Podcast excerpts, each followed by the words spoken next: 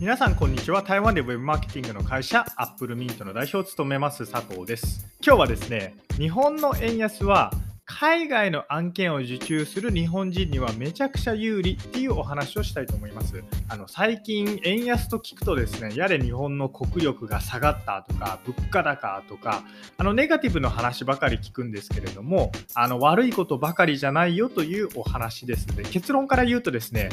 もしも皆さんがまあ、日本に住んでいて海外の企業と仕事をしたいと思ったらあの積極的にアプローチをしてみてください。特にですね台湾にいる日本の企業とかあのアプローチするといいと思います。マジで案件が、えー、入る可能性があります。じゃあなんでそうなのかっていうことをちょっと今日お話ししていきたいと思います。まあ理由なんですけれども円安ですね。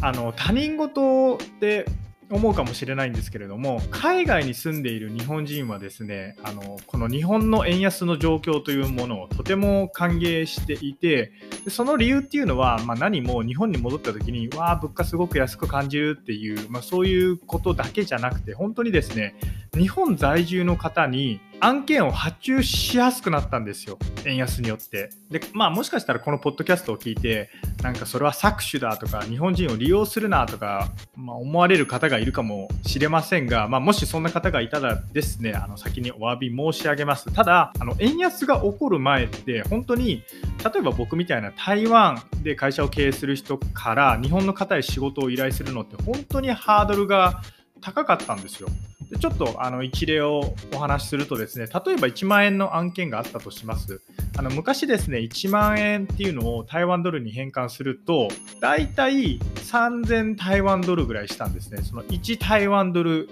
えー、日本円3から3.5です。なので、あの日本円を割る3あるいは割る3.5をすると台湾ドルになるんですけれどもこれがですね今は1台湾ドル4.5円なので1万円の案件がだいたい2500台湾ドルとかなんですね今回は1万円っていう案件を事例にお話ししたんですけれども仮にですねあの10万円とかあるいはそうですねもっと額が大きくなってくるとさらにリーズナブルに感じてきます。じゃあこれがなんでその海外から日本の人へ発注しやすくなったかっていうと、まあ、ちょっと台湾の事例をお話しするとですね台湾って昔も今も海外の方に何か案件を発注する場合まず源泉税が18%かかります18%です結構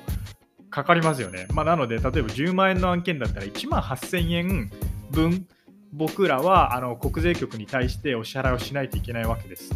まあ、まず源泉税がかかるというお話をします。で次にですねあの日本にいる方に対して海外送金をする場合まず台湾側で手数料が800台湾ドル、えー、日本円でそうですね3000円ぐらい今だったりしますでこの海外送金が、まあ、じゃあ3000円で済むかっていうとそうじゃなくてこのお金が日本について日本に着いた後に個人の口座に送金されるときにまたえっと、4500円とか手数料がかかるんですね。まあ、なので、海外送金って大体1万円ぐらいするんですけれども、この1万円もま考えてみてください。円安になると、昔は3000台湾ドルだったのが今は2500台湾ドルとかになるんです。まあ、こうやってですね、あの、いろいろ計算をしていくと、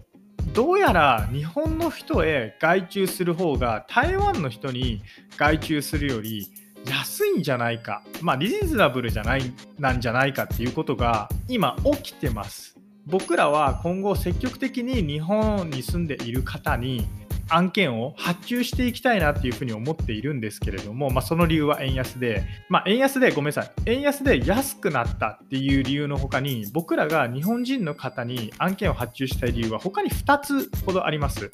で1つ目は何かっていうと納期とクオリティですね。台湾で外注をすると台湾の人って何かとこう理由をつけて納期を守らないっていう人やあるいは納期を守ったとしてもクオリティがめちゃくちゃ低いっていう人がちょくちょくいるんですね、まあ、なので僕ら台湾で外注する場合は本当に誰かの紹介でしか外注しないんですよ。そうじゃないと結構やけどするからです。ただ日本人の場合はランサーズとかクラウドワークスとかあると思うんですけれどもそこで知らない方に案件を発注しても納期は守りますしクオリティもま割と僕らが期待しているレベルまあ、になならない場合もあるんですけれども、なる場合も結構あります。なので、納期っていう部分と、まあ、質っていう部分で日本の方に、まあ、今後積極的に外注していきたいという気持ちがあります。で最後もう一つ理由なんですけれどもリスクヘッジです。これどういうことかっていうと台湾は皆さんが思うよりも離職率がめちゃくちゃ高いです。あの Google とか Facebook とかめちゃくちゃ給与が高かったら別かもしれませんけれども、それ以外の会社だったら、まあ、本当に離職率が高くてですね、えっと、例えば新卒の方なんて2年以内に離職するあの率が75%って言われてたりします。で台湾の経営者の間ではまあ有名なんですけれども大体台湾人その何ですかね2年いればいい方だよねって言われてるぐらい台湾の方って離職します。それぐらいもうなんか転職文化なんですねこの国って。で転職するたびにじゃあ例えばあのまあ、ある方にこうブログの執筆をお願いしていてその方が辞めるとするじゃないですか。そうすると、まあ、自分たちでやらないといけない。あるいはすぐに新しい人を探さないといけなくなるわけですね。でこの時間って結構かかります。これが日本人の方に、まあ、例えばブログの執筆を外注していたらまあ、こんな不安はないわけですね。まあ、その方がもうもうこれ以上ブログ執筆したくないですっていう権利はもちろんあるんですけれども、そうすればランサーズかクラウドワークスでまた違う人を探せばいいだけで、でそれは結構簡単に見つかるじゃないですか。それに対して新しい人を採用するってやっぱり最低でも3ヶ月ぐらいかかるんですね。なので、台湾って離職率が高いので、人材のリスクヘッジっていう観点からも、この日本の円安によって、日本在住の方にこう案件を発注しやすいっていう環境は台湾の経営者からすると非常にありがたいんですね。まあ、なので今日はですねあの、まあ、円安でいろいろとこうネガティブなニュースが続いているんですけれどももしも皆さんが、まあ個人あるいは企業で海外とお仕事をしたいと考えている場合は今はめちゃくちゃチャンスですっていう、えー、お話でした。はい以上、アップルミント代表佐藤からでした。それではまた。